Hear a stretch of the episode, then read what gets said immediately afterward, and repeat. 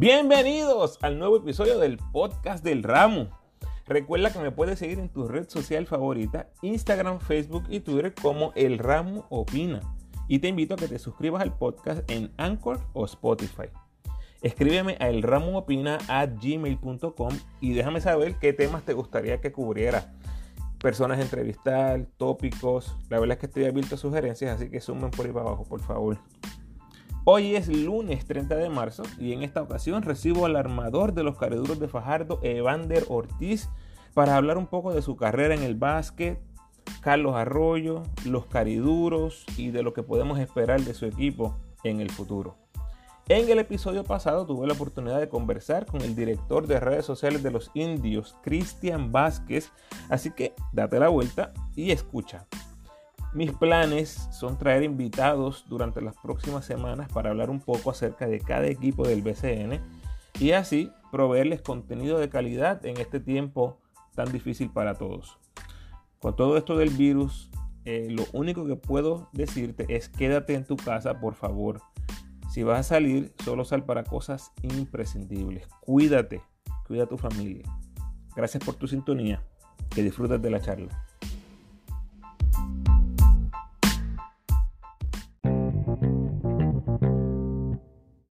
Para mí es un privilegio recibir al armador de los cariduros, campeón de la LAI con los vaqueros de la Universidad de Bayamón, subcampeón en Nicaragua, tercer lugar en votación para novato del año en el 2019, una de las jóvenes promesas del baloncesto puertorriqueño, Evander Ortiz. Bienvenido, Evander.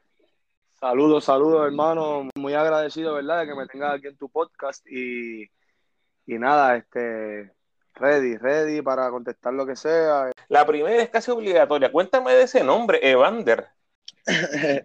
Mira, Evander, ya me imagino que el que sabe de, boxeo se, se, imagina de dónde La única referencia que tengo con Evander. Este, Evander Holyfield, ese, ese macho papi, mi papá veía las estrellas por Evander Holyfield. Eh, era su boxeador favorito para, para, aquel tiempo, ¿verdad? Que el peso completo era la división más, más dura del boxeo. Eh, entonces yo me iba a llamar Iván, yo me iba a llamar Iván Joel, entonces ahí a punto de nacer, ya faltando días para que mi mamá rompiera fuente, mi padre le da este arrebato de, no, vamos a ponerle Vandel, vamos a ponerle Vandel, que ese es mi boxeador y ese nombre está brutal. Entonces, nada, todo el mundo quería Iván porque ya, ya, ya sabían que venía Iván de camino. Y de repente mi papá llega a una reunión familiar con una encuesta, Vandel o Iván y sí, ganó, y ganó unánimemente Evander, y así salió el Evander.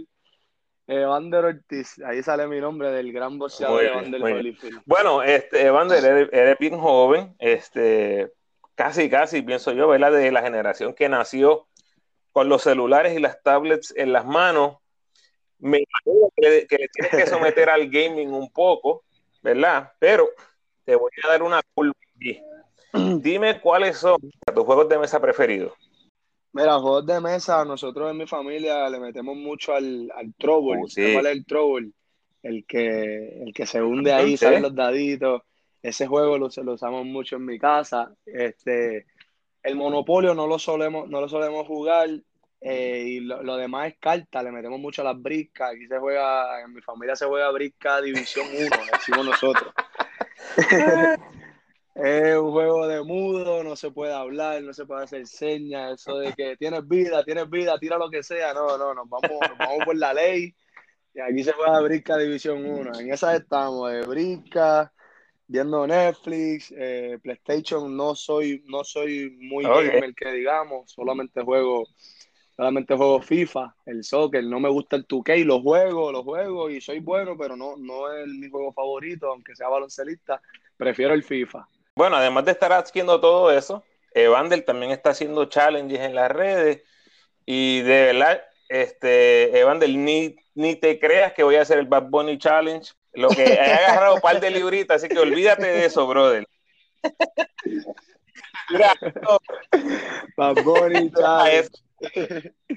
nos fuimos, nos fuimos, nos fuimos ahí viral. Te fuiste al garete con eso. Por un día y medio, por, un día y medio ahí para vacilar un rato en las redes, para, ponerle candela a la cuarentena y, y, salió, salió, salió la foto de Bad Bunny y ahí me dio esta única risa. Yo estaba con mi familia y dije, mira, yo voy a hacer lo mismo para estar ahí en salsa un rato y lo voy a subir. Entonces yo estaba en, en, este pensamiento de lo subo, no lo subo, ah, vamos a subirlo ahí, lo dejamos por una semanita para que la gente se lo goce. Y...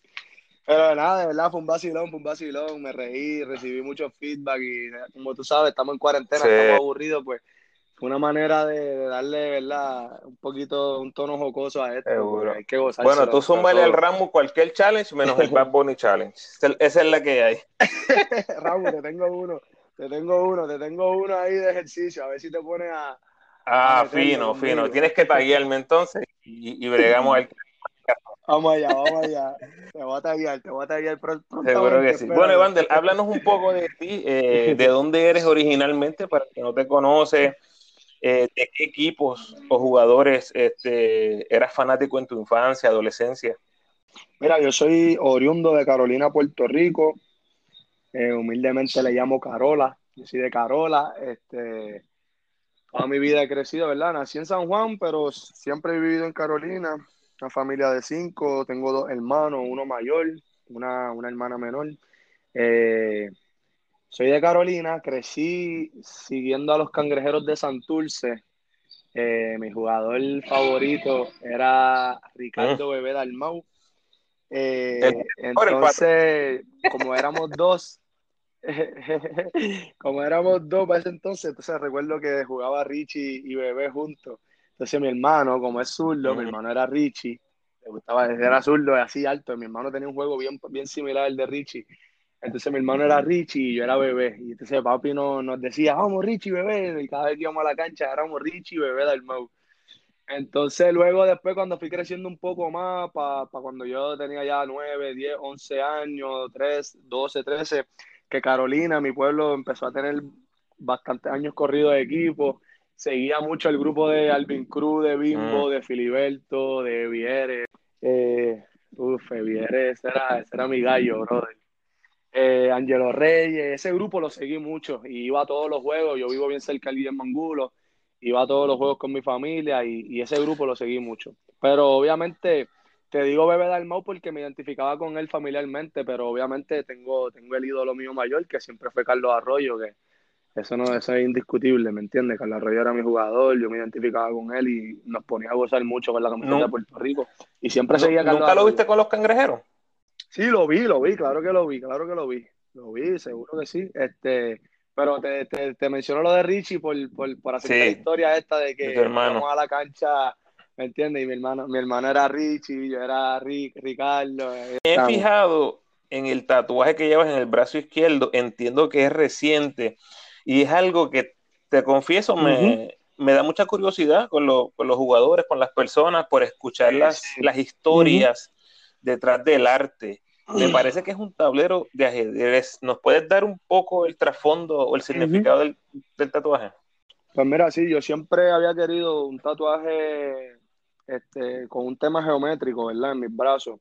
Eventualmente voy a terminarme el brazo con un tema geométrico completo, pero yo soy un tipo bien familiar. Mi familia, gracias al Señor, es bendecida por la unión que tiene.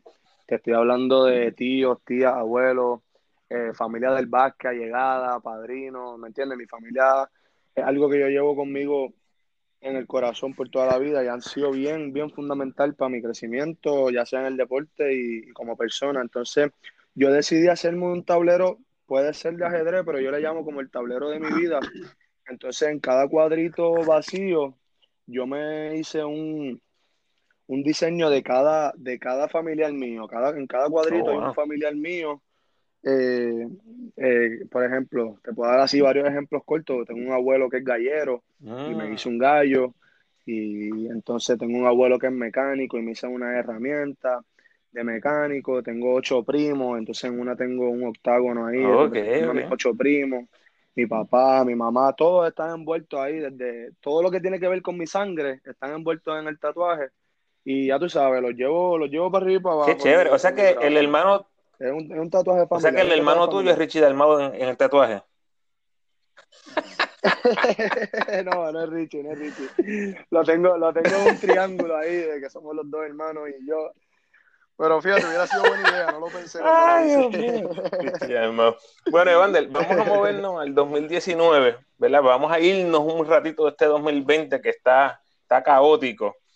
Sí, sí, vamos al 2019. Está malito, está malito, para allá. en, este año, tu temporada de, de novato en el BCN, tuviste la oportunidad de jugar contra Arroyo tres veces. Háblanos un poquito de esa experiencia que en, alguna manera tiene que haber sido algo surreal. Pues mira, de verdad, fue, fue lo mejor. Yo lo resumí así en, una entrevista que me habían hecho, que cuál fue el mejor momento de, del 2019, y yo, yo dije que fue ese, cuando, cuando me enfrenté a Carlos Arroyo, y simplemente porque era, era el ídolo mío, ¿me entiendes? Es, o sea, Carlos Arroyo para muchos de, nosotros, yo crecí él era mi ídolo, ¿me entiendes? Y el hecho de que ya se hubiera convertido en un rival, eh, pues para mí fue algo bien grande.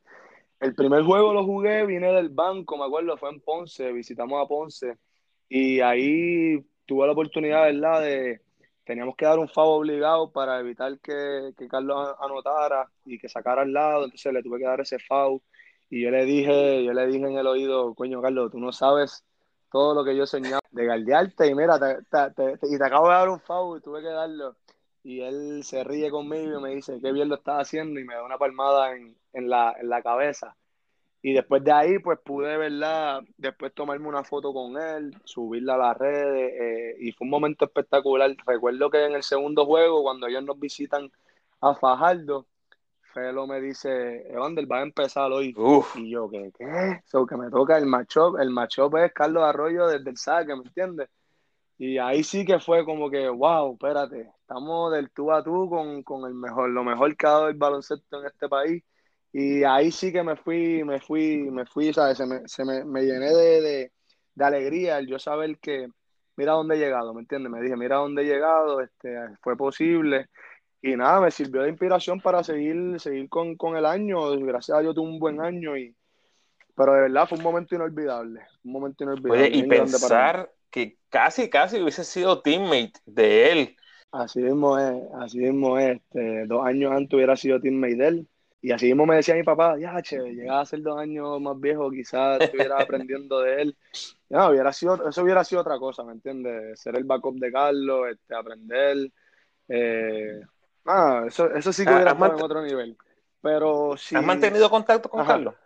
Fíjate, no, no, no soy mucho de, de, hablar así, o sea, no, no, no te voy a mentir, no, no, no tengo contacto directo con él. Sí, en la foto que subí a Instagram, él, él me comentó, ¿me entiendes? Me dio, me dio su feedback, me dijo como que sigue, sigue, sigue enfocado, que nada te distraiga, lo estás haciendo muy bien y obviamente sé quién es, él sabe quién soy yo, pero no, no, tengo, no tengo contacto directo con él así recurrente. Bueno, en ese momento que llegaste a los cariduros, Evander, que eres seleccionado, eh, llegas en medio de un proceso bien tumultuoso, ¿verdad? Lo que estaba pasando entre Felo, Carlos Arroyo, eh, el mismo Felo en probatoria, se habla de deuda, jugadores inconformes, había mucho, mucho ruido, ¿no? ¿Cómo te afectó eso al momento de tu entrada a la franquicia? Mano, positivamente, yo te digo, yo soy de los que, de los que toma todo por el lado positivo y le ve, le ve, le ve lo bueno a lo malo. Y yo dije, mano, esta es mi oportunidad, ¿me entiendes? Me acaba de draftear un equipo que, que de una nómina cara va a pasar a una nómina barata, que, hay, que hubo deuda envuelta y va a haber un cambio de, de, de del, del, grueso del equipo, ¿me entiendes? Va a ser un núcleo joven, va a ser un núcleo, por decirlo así, con nómina baja. Entonces yo dije, mano, qué mejor que esto para yo demostrar que puedo jugar en la liga, ¿me entiendes? Y, mano, así fue, así fue. Yo fui drafteado y obviamente fui a practicar duro, a practicar duro. Yo no, yo no, yo no había dado por sentado que iba a estar en el equipo, yo simplemente quería hacerlo. Y mano, desde la primera práctica fue una bendición, este, me sentí, me sentí bien, me sentí que podía hacerlo. Y Felo, Felo también vio eso en mí, ¿me entiendes? Felo el año pasado fue el dirigente de nosotros, Iván Río el asistente, sabía, Iván Río me, ha visto jugar desde que soy un, bebé. Y, yo, yo confío en mí, ¿me entiendes? Yo confío en mí, en el trabajo que pongo todos los días. Y desde ahí para acá fue una bendición, lo vi por el lado positivo y dije, esta es mi oportunidad. Precisamente es lo que quiero que hablemos, porque ese equipo, si algo resalta, es la oportunidad. Enrique Ramos Nunca tuvo la oportunidad antes real, se la dieron. Lo mismo pasó con Jader Fernández. Derek Reese pasa de ser un come bancola, como decimos en, el Algor en Puerto Rico, a ser una estrella en, la liga. Jabari Josiah, dos años fuera de la liga, le dan una oportunidad real por primera vez. Todo el mundo, Evander, todo el mundo, incluyéndome, porque yo, porque no voy a ser hipócrita, ¿verdad? Todo el mundo los ponía como el equipo a eliminarse. ¿Escuchaban ustedes, escuchaban ese ruido de, los de los supuestos analistas? ¿Cómo, era esa reacción interna del equipo? Claro. Uf, este, fue un año que desde el principio, la primera práctica, me acuerdo ahora mismo, la primera práctica Felo nos reúne y nos dice, yo sé lo que estoy haciendo. Son nueve equipos y nos, dan para llegar al décimo y créanme que nos vamos a meter en el 6 o en el 7. Y eso deja mucho que decir de, de, Felo Rivera, ¿me entiendes? Felo pudo, haber tenido manchas, ¿verdad? Que si deudas, que si. y todo lo, que no me incumbe a mí, ¿me entiendes? Yo no estaba en la liga, ni eso no, eso no es problema mío. Pero deja mucho que decir en cuanto que él sabe lo que está haciendo, ¿me entiendes? Sabe que, que se le puede sacar a la juventud de aquí del país, confió en nosotros y obviamente se fue inteligente a hacer mucho con poco, ¿me entiendes? Y eso, eso demuestra eficiencia a nosotros muchos equipos nos doblegaban en nómina y hasta nos triplicaban, ¿me entiendes? Nosotros le dimos, le dimos en la cara, me acuerdo, el primer juego a Quebradilla y Quebradilla en su cuadro regular yo creo que ya era una nómina más cara que, todos nosotros en los 11, los 12, los 15 que teníamos. Y de verdad que, que fue un año de mandar un mensaje, de decir, mira, en la juventud hay talento y la liga puede contar con los jóvenes y hay que darle oportunidades para que puedan despuntar, ¿me entiendes? La, historia de Riz es inspiradora, ¿me entiendes? Riz de jugar, de jugar cuatro minutos, vino a Fajardo y ya está vistiendo los colores de Puerto Rico, fue a México, en, MVP de la, del juego de estrella de México, jugó brutal y ese tiene contrato por toda, por todos los próximos 10 años, Dios, Dios quiere le, le dé salud, tremendo ser humano y ahí tú puedes ver que, que Felo sabe lo que hace, ¿me entiendes? Evander, esa temporada rookie tu momento más memorable, acabas de, mencionar que fue la reunión con Carlos Arroyo. ¿Recuerdas cuál fue tu mejor juego o cuál entiendes que fue tu mejor juego? Sí, mano. Eh, obviamente mi juego en el, en el ámbito personal, yo le metí 22 puntos a Aguada, me recuerdo, pero me fui con un sabor medio amargo porque fue en Aguada, mano, y luchamos hasta el final y terminaron dándonos en la cara. Y yo dije, mano, metí les meto 22 y no sacamos la victoria, brother. Pero, mano, allá tiró un juegazo, un 90% de campo, de 9-10, de 5-5 del tiro libre, este, puse defensa, jugué 25 minutos. Eh, y nada, ese fue mi mejor juego sin duda. Pero recuerdo que, que, también en Bayamón, en el rancho, tuve un jueguito bueno de, de 14 puntitos, ese fue ah. televisado y, salimos con la victoria. Recuerdo, esos dos, esos dos jueguitos para mí fueron los, los más duros. Eso sí, te comento, el año pasado, a lo mejor no viene el tema, pero te comento, el año pasado eh, tuve una excelente temporada como, como visitante, mano, visitando jugables, jugaba bien a todo el mundo. Y no es que jugando local en el Tomás jugaba malo, pero no, no tuve igual, ¿me entiendes? fui mejor como visitante que como local. Este año me propuse como que dentro de mis metas personales hacer unos buenos performances en la localía y, mano, iba bien. Todo el coronavirus nos paró y nos puso en stop ahí en pausa, pero empecé bien, me sentí bien y de verdad que segundo año mucha más confianza que el primero en mi juego y me estaba sintiendo bien. Así que nada, seguimos trabajando para lo que venga. Precisamente te iba a preguntar de esa data interesante. Tus mejores tres juegos de toda la temporada fueron en la carretera. Y tus números en general, estadísticamente, muestran que eras casi el doble de eficiente jugando en la carretera que jugando en casa. Ya tú lo mencionaste. ¿Tienes alguna explicación para esa data? Mira, no te puedo dar una explicación porque yo como jugador voy duro siempre, ¿me entiendes? Yo, la cancha no tiene que ver, pero sí puede ser el hecho de que uno va a la casa del otro a hacerse, como decimos nosotros, ¿me entiendes? Ah, yo no voy, yo no, yo no voy a respetar tu casa, claro. voy para allá y te voy a dar en la cara. Este, quizás esa, esa mentalidad de que ah, vamos a hacérsela aquí a los piratas en la guarida, ¿me entiendes? Vamos a hacérsela aquí a Bayamón en el rancho. pues uno entra y como que quizás entra un poco más suelto. Pero no, no, no creo que eso sea una razón, ¿me entiendes? Quizás pudo haber sido pura casualidad, que tuve mejores juegos en la carretera, pero como jugador lo que me llevo es que sí lo pude, lo pude entender, o sea, pude, me di cuenta que fui mejor en la carretera que, que como local y este año, como te dije, fue una de, mis de mis metas personales, ¿me entiendes? Mejorar mi performance en, la localidad. Bueno, en esa temporada quedaste líder entre los novatos en total de minutos jugados, total de asistencias, asistencias por juego, asistencias por error, juegos jugados. Como todos sabemos, fuiste tercer lugar en votos para novato del año, detrás de Justin Reyes y John Holland. En otra época, Evandel, en otra época, hubiese sido novato del año, probablemente con el 100% de los votos, ¿verdad? Por, la, por cómo se elegía o quiénes eran los candidatos ah. para el novato del año. ¿Se te acercó alguien con esa narrativa en algún momento? Fíjate, no, eh, no, no me habían dado ese dato. No sé si te refieres a que porque nativo, nativo eran los que se. Ok, ok. Este, pues, mira, eso es un dato bien importante. De verdad, yo yo empezó la temporada y obviamente Justin Reyes llegó, llegó a mitad de temporada, pero lo que hizo cuando vino era algo de respeto, ¿me entiendes? Justin vino a cambiar el, juego de Mayagüez y obviamente, ¿sabes? Ese tipo es un NBA. rookie, rookie. Hombre, ¿no? Yo decía, yo decía, no, yo, llegué segundo, yo llegué segundo, el tercero no me lo dejen. Ese tipo no lo pueden contar. No, pero me entiendes, o sea, el yo estar en la lista, el que me hayan considerado, incluso tuve, tuve ciertos votos para, para el premio como tal, ya cierta, ciertos analistas o expertos votaron por mí.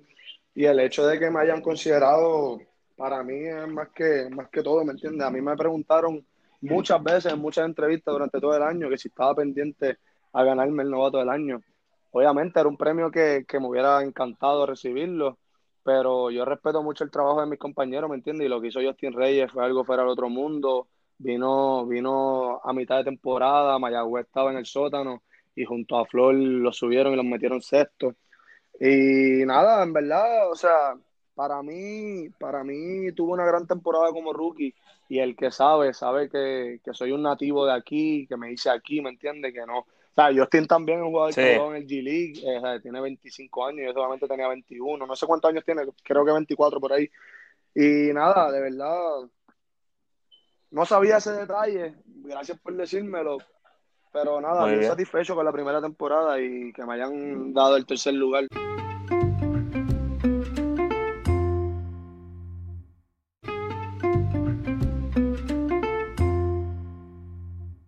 Quería comentarte algo de la LAI un momento. Eh, yo creo que debes estar consciente que años recientes se ha criticado muchísimo a la Liga Atlética Interuniversitaria, específicamente por la calidad del baloncesto. Eh, me parece que de estos últimos años, Jadel Fernández tal vez es la figura más sobresaliente.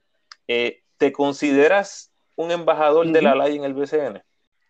mano, de verdad que sí. O sea, sin, sin echármela ni nada, yo creo que puse, puse el nombre de la LAI en el mapa de, la liga profesional, ¿me entiendes? Porque la gente sabía que yo estaba jugando las dos ligas a la misma vez, o sea, fue un año bien difícil y de eso, de eso también quisiera hablarte, del doble protagonismo que, discúlpame, de la doble participación que tuve durante todo el año pasado. Eh, en, la liga de la LAI era el veterano, ¿me entiendes? Capitán del equipo entonces acá en Fajardo era el rookie y ese, ese cambio de papel, de rol, pues lo tuve que vivir y me ayudó mucho, pero no te voy a mentir, me gasté, me gasté como jugador, me, porque cuando la live fue apretando, ¿me entiendes? Jugué, todas las semifinales se me fueron a, juego máximo, la final se me fue a juego máximo y terminé jugando como 12 juegos en 11 días, una cosa así, de verdad fue, fue drenante, bajé 12 libras durante toda la temporada eh, y de verdad fue feo, fue feo en, cuanto a eso, en cuanto a la carga que tuve. Pero sí, me considero un embajador de la LAI, eh, considero que puse el nombre y representé a, lo que es la UPR de Bayamón y a todas las instituciones LAI. ¿En algún momento evaluaste jugar en la NCAA? Mira, este, no, o sea, yo me hubiera encantado, no te voy a mentir, la única oportunidad así que yo tuve para irme fue cuando yo estaba en décimo grado. Eh, no sé si recuerdas, Juan Griles. La, la, pregunta ofende, la pregunta quizás te ofende. Pero, pero mira, él tenía un programa en, en New Jersey, High School, y él era el coach, y él era bien amigo de Bush Lee. Entonces, Bush Lee estaba en GBA y yo en colegio de ingenieros, jugando a las Little Lala, ACB. Y Bush Lee siempre, siempre, ¿verdad? Pues mostró interés en mi juego, que para mí eso siempre había sido un honor. Entonces, nada, Bush Lee se comunica conmigo, me dice, mira, tengo un, súper amigo mío que tiene un programa allá afuera en, en New Jersey, él quiere, está muy interesado en un armador, yo quisiera que seas tú. Pero, ya tú sabes, me querían bajar de grado. Mm. Eh, el miedo, quizás miedo, quizás como que el yo no querer soltar el, mi zona de confort del colegio Calazán, donde estaba, el, flow que yo llevaba allá. Pues nada, me reuní con mi familia y optamos por quedarnos. Entonces, mano, no te voy a decir que me arrepiento, porque mira dónde he llegado, aún quedándome. Pero, pero quizás el rumbo hubiera sido otro, quizás, quizás la historia hubiera sido otra mejor, claro, quizás peor, ¿me entiendes? Porque uno nunca sabe, ¿sabes? Nada, nada, nada se puede dar por hecho, pero tuve esa oportunidad y quizás yéndome a New Jersey a jugar high school, que es donde mejor básquet se juega allá, en esa área, o sea, es de las mejores regiones, quizás pude, pude haber conseguido una beca a nivel División 1 y, o sea, de que tengo el material, yo, yo pienso que yo pude haber jugado División 1 allá afuera, pero, mano, no se me dio, ¿me entiendes? No tengo rencor conmigo ni con mis familiares. Durante el año 2019 eh, fuiste parte del, del All Star, ¿verdad? Ese, ese, fin de semana con las jóvenes promesas. Eventualmente son eliminados por los Leones de Ponce, un pareo bien difícil ahí que les tocó en los playoffs. Y decides irte a Nicaragua a reforzar. ¿Por qué Nicaragua? Mira, este, nada, eso fue trabajo de mi agente, ¿me, me entiendes? Mi agente movió ficha, queríamos, queríamos salir de BCN para para, para eso mismo, para reforzar cualquier liga, para irnos a seguir haciendo nombres, a seguir creando, ¿verdad?, contenido en la carrera. Y apareció Nicaragua. Muchos de mis compañeros aquí en la liga jugaron la liga también. Me dijeron, mira, vente para acá, es una buena oportunidad. Y, mano, que si buena oportunidad, brutal. O sea, no me arrepiento para nada. Fue de las mejores decisiones que he tomado. Eh, fue una liga para yo coger confianza, o sea, en cuanto a... No es lo mismo reforzar que jugar de rol, ¿me entiendes? Eh, reforzar, tú, tú tienes otra mentalidad, tienes que, tienes que ir a hacer lo tuyo, tienes que, llevar el equipo y eres tú, ¿me entiendes? Entonces, uff, el profe me dio una confianza brutal, el equipo, muy buen equipo tenemos allá en cuanto a la liga, nos metimos a la final, la hicimos bien, hicimos un gran trabajo, entonces puse mis numeritos me dio una, buena exposición a través de todo Centroamérica, todo Sudamérica, ¿me entiendes? Que eso también es importante para nosotros los jóvenes, ir creando nombres para, para así poder tener más oportunidades en el exterior. Que este es subcampeón, como menciona, compartiendo uniforme con, con Caratini, que es amigo tuyo personal, y con Owen Pérez. Eh, ¿Qué fue lo más memorable que te pasó con ellos? ¿Alguna anécdota, algo, algo curioso que, que nos quieras comentar? este, mira, así, así por encimita, te puedo contar algo que, que, da un poco de risa, pero antes de eso te voy a hablar de Caratini y de Owen. Eso fue lo mejor que me pasó. Yo primero y me iba solo para allá, para, para Ginotega, en Nicaragua. Yo dije, wow, me voy solo, sabrá Dios qué otros dos refuerzos van a filmar. Eh, te toca como que, ¿entiendes? Canalizar esto y ir preparado porque no es lo mismo, ¿me entiendes? Ir solo así que tener un borico al lado tuyo viviendo contigo. Mano, este, Ramu, Estoy en Longhorn comiendo, recibo una llamada por WhatsApp y yo, ya, un número raro, ¿quién será?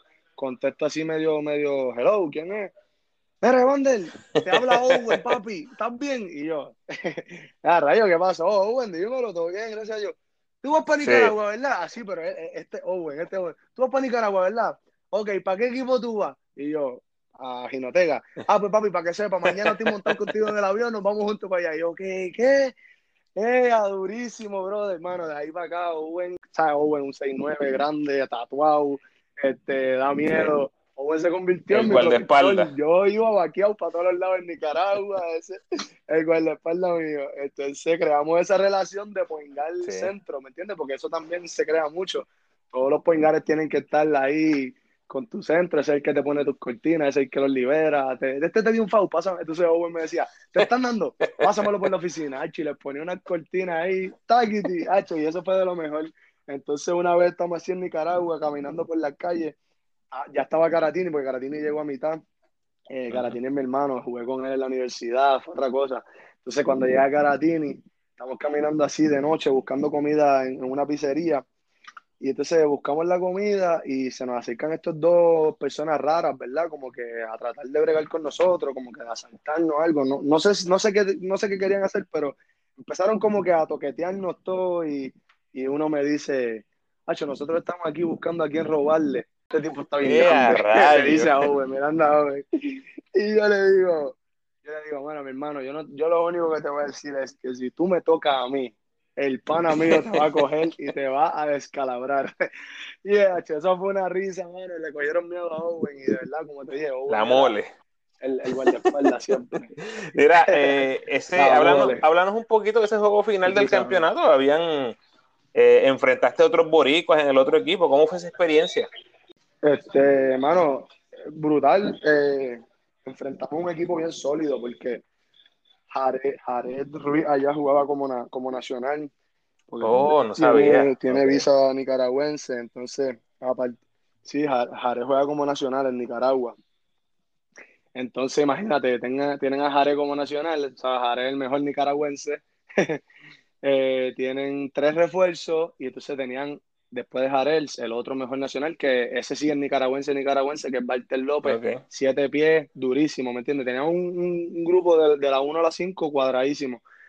Entonces nosotros, aparte de todo, perdimos 3-0, nos dieron, nos dieron bien fácil, por decirlo así, no, nos barrieron la serie, pero, pero fue una experiencia buena porque fue un intercambio de esto de, de ¿sabes? Contra los mismos puertorriqueños jugando y midiéndonos nosotros, o pudimos hacerle todo, o fue, bien bueno. Ok. Este, bueno, vamos a movernos al 2020, Vandel. Alguna notita curiosa que tengo por aquí. Cambiaste tu número del 11 al número 2. ¿Cuál fue la razón para el cambio? Eh, mi número siempre es el 2. Yo de toda la vida eh, he utilizado el 2 eh, con, el, con la razón de, de que el 1 es Dios y después voy yo, ¿me entiendes? Como que solamente Dios está por encima mío. Por eso es que yo uso el 2. Entonces, nada, año rookie, año pasado, el 2 no lo pude utilizar porque Jadel Fernández ya lo había cogido. Y pero obviamente no me voy a poner a, exigir de rookie. Pero al Jadel ser, ser, ser ¿sabes? Al Jadel pasa la guada de nuevo y luego lo cambian a San Germán, pues ya me quedo yo con el número y ya tú sabes, lo pedí de antemano, pero el 2, el 2 es mi número, ese es mi número y, y yo, yo tengo un hashtag que uso, el Team 2, o sea, Team 2, ese es mi número arrancan el primer juego ganando con un canasto sobre la chicharra. Un juego emocionante que, por cierto, fue de la misma manera que comenzaron ganando el 2019, así mismo. ¿Cuál ha sido el mejor momento de toda tu vida jugando baloncesto? Jugando baloncesto, el mejor momento de mi vida. Este, wow. La pregunta está, está, dura, Ramos. Es que han sido tantos juegos, tantos juegos. Pero, mano, déjame pensar así por encima. De verdad, tuve, tuve un juego, me recuerdo, contra la UPR de Río Piedra en, en, en Río Piedra. Ramos, esa, esa, la gallera, en la gallera. de UPR Bayamón versus UPR Río Piedra en la gallera, eso era otra cosa, brother. Eso era para pelo, la, los bleachers hasta el tope, pero hasta el tope alrededor de la cancha, todo el mundo bordeado, eh, televisado, y tuvimos un juego allí. De hecho, éramos underdog y fue el primer juego de una serie de tres. Íbamos a visitar, después íbamos para Bayamón y después terminábamos en la Yupi.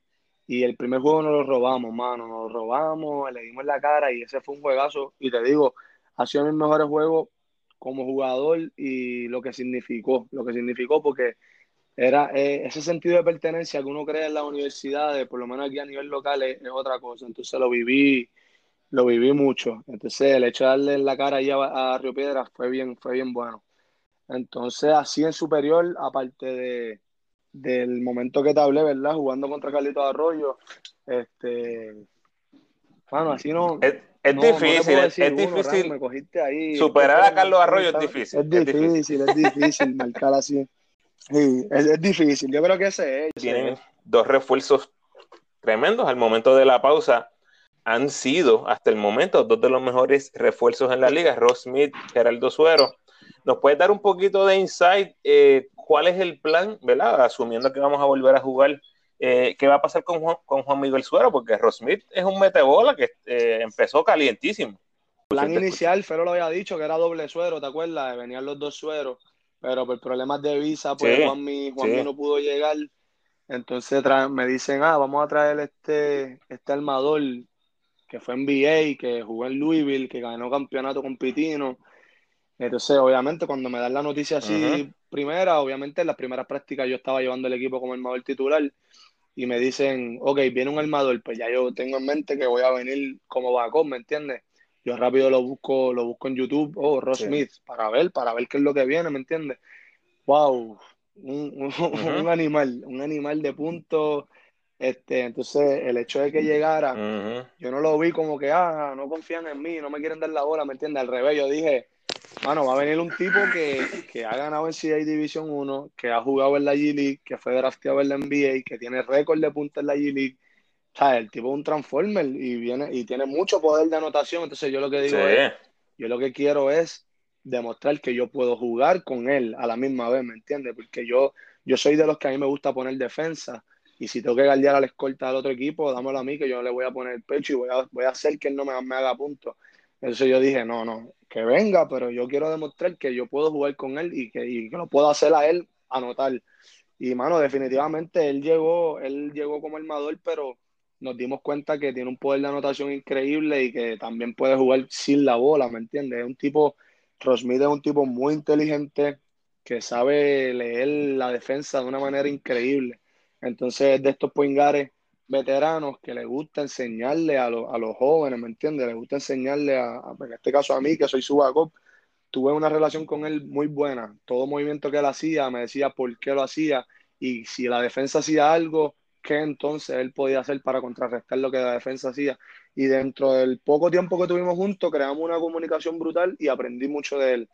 Eh, pues te puedo decir que es muy amigo mío, ¿me entiendes? Me mantengo en comunicación con él y Gerardo Suero ya, ya había ya había hablado, o sea, ya había jugado con él el año pasado y súper, súper amigo mío. Este, de hecho, el año pasado, en 2019, ese era mi, mi shooting partner, ¿me entiendes? Yo todas las mañanas me levantaba temprano y Suero, vamos para la cancha. Ese, Suero es un, un freak del trabajo extra. Él llega siempre antes a tirar sus tiros y por eso es que la mete Ramos, ¿viste? Porque tira balones de verdad. Entonces ya tú sabes, yo me paro, yo me paro debajo del canal, Trabaja. macho mete de 10-10, de 10-10, de 10-10 y yo sigo pasándole bola.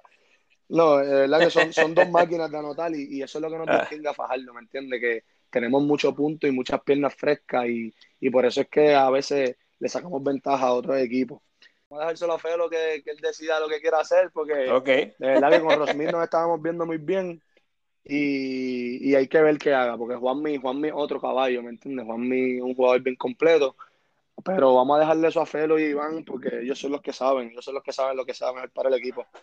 Claro, y ahora con, con este, esta pausa de meses, eh, realmente todos los muñequitos cambian, así que vamos a estar bien pendientes a ver, a ver qué pasa. Eh, mencionaste algo bien interesante, que ustedes son un equipo bien ofensivo y es la realidad, son el primer equipo hasta el momento en puntos por juego pero Evander también permiten la cantidad mayor de puntos por juego en la liga. O sea, anotan 97, permiten 94. La estrategia de muchas posesiones. Desde, el principio, desde el principio, literalmente, Felo dijo, yo sé que nosotros no guardiamos ni a la madre que nos parió, pero tenemos que meter 100 puntos por juego. tenemos que hacerlo.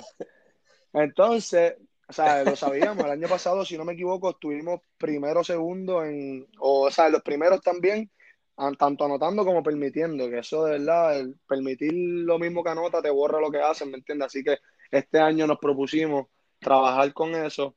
Pero la realidad es que, mano, somos un equipo que anota más de lo que defiende, ¿me entiendes? Entonces ahí entran los role players a, a tratar de poner defensa y estabilizar esa, esa, esa necesidad que tenemos en el lado defensivo Pero, pero sí, hay que bregar con eso, hay que bregar con eso.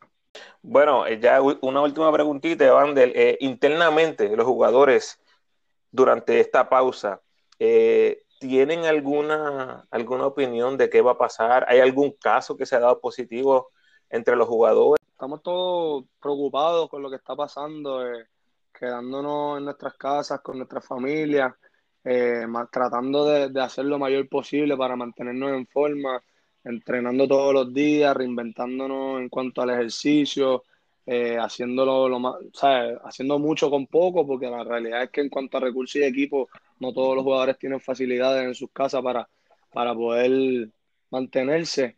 Y en cuanto a si hay un caso positivo, de verdad, desconozco, no, no creo que, ese sea el caso de, de la liga de nosotros pero si lo hubiera, mano, más bien es preocuparnos por, tomar las medidas para evitar que se contagien y que se complique la cosa, porque si hay uno, puede haber más de uno, y si hay más de uno, puede haber más de eso, ¿me entiendes? Así que cuestión de, de, de rezarle a papá Dios, aferrarnos a él y, que pronto salgamos de esta junto todo para, para que todo se normalice y podamos seguir con la liga, que de verdad nos hace falta mucho. Eso es así. Bueno, Evander, un mensaje a toda esa fanaticada de los cariduros que te va a escuchar o del baloncesto. Este, en, en cuanto a los cariduros, yo soy una persona bien agradecida en cuanto a la aceptación que me han dado desde el año pasado para acá eh, eh, y que trabaja mucho individualmente, ¿me entiendes? Yo, yo sé que, que, puedo dar mucho más, sé que puedo llegar a niveles más altos y si hay gente que, que ha llegado, es posible llegar, es simplemente trabajar trabajar en las debilidades tanto como en las fortalezas. Y créanme que por lo menos Evander Ortiz se encarga de, trabajar duro para, darle un buen espectáculo a ustedes y que esa aceptación siga creciendo. En cuanto a la fanaticada del baloncesto, este, bueno, que estén pendientes de, nosotros, que, que, nosotros estamos trabajando mucho para seguir haciendo lo que nos apasiona. Y nada, en verdad el mensaje mío es ser agradecido con todo, desde la primera persona que me dio la oportunidad para estar en la liga, para el que el mismo que me criticó, que dijo que, ah, Evander está ahí por, porque le dieron la oportunidad, si me la dan a mí también yo lo haría, ¿me entiendes? Yo lo que quiero es que, la gente aprecie el trabajo que uno hace y que no haya envidia, ¿me entiendes? Simplemente sería ideal que todo el mundo lograra sus metas y, a mí me, yo soy de los que le gusta ver bien a, los míos, ¿me entiendes? A mí me gusta ver bien a todo el mundo, ver, ver que la gente se supera y que, que logra sus metas y eso es lo único que yo espero, que, la gente se alegre de mi éxito y, que, que, sepan que uno trabaja por ello, ¿me entiendes? Que no es regalado y, y nada, este, estamos ansiosos de volver a la cancha, Ramos, y vamos a ver qué pasa, Dios quiera y en junio 15 reanudemos la liga y si no, pues nada, lo dejamos todo en el control de, las manos de Papito Dios, que, que ese no desampara a nadie. Amén, estoy contigo. ¿Cómo te pueden seguir a ti en las redes? Evander Joel en, Instagram, eh, Evander Ortiz en Facebook y en Twitter Evander Joel 22. Bueno, ahí está. Evander, la primera vez que te recibo en el podcast, pero espero que no sea la última. Por favor, no te saques con el challenge, ¿ok? Voy a estar pendiente. Muchas gracias, ¿verdad? Por la oportunidad. Para mí, para mí estas cositas así significan mucho porque es como te dije, estaba apreciando lo que uno hace y eso para mí de verdad que vale mucho más que cualquier otra cosa y soy bien agradecido porque no todo el mundo saca de su tiempo para, para reseñar el poquito trabajo que uno pone y me deja saber que vale la pena lo que estoy haciendo, Ramos. Así que nada, muy agradecido y que espero igual en Dios que no sea la última vez que, que esté aquí en el podcast contigo compartiendo y hablando de básquet. Eso es así. Dale, caballero. Gracias, Evander. Muchas bendiciones a todos.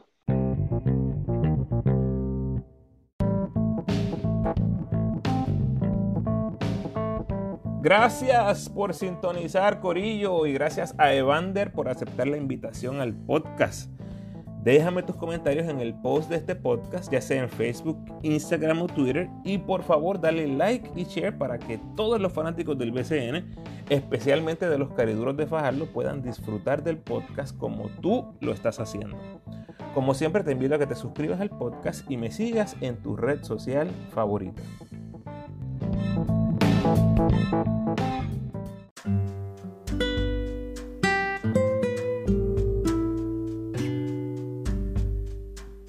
El pensamiento de hoy. Vamos un poquito largo en esta ocasión. A ti que sales a trabajar en medio de esta pandemia, oro para que Dios te guarde y proteja tu regreso a casa. Gracias por todo lo que haces. Si tienes un amigo, familiar, simplemente un conocido trabajando en el área de la salud, toma un momento envíale un texto o dale una llamada dándole las gracias. Es lo menos que puedes hacer. No tienes idea lo mucho que necesitan tu apoyo emocional. Y te lo digo porque mi esposa es enfermera aquí en el sur de Los Ángeles. Y esta mañana acaban de recibir su primer caso del coronavirus en el hospital. Hay mucha incertidumbre, mucha duda. ¿Cuándo, Ramos? ¿Cuándo lo hago? Haz esa llamada o envíe ese texto ahora mismo. No lo dejes para después. No dejes para mañana lo que puedes hacer hoy. Bendiciones.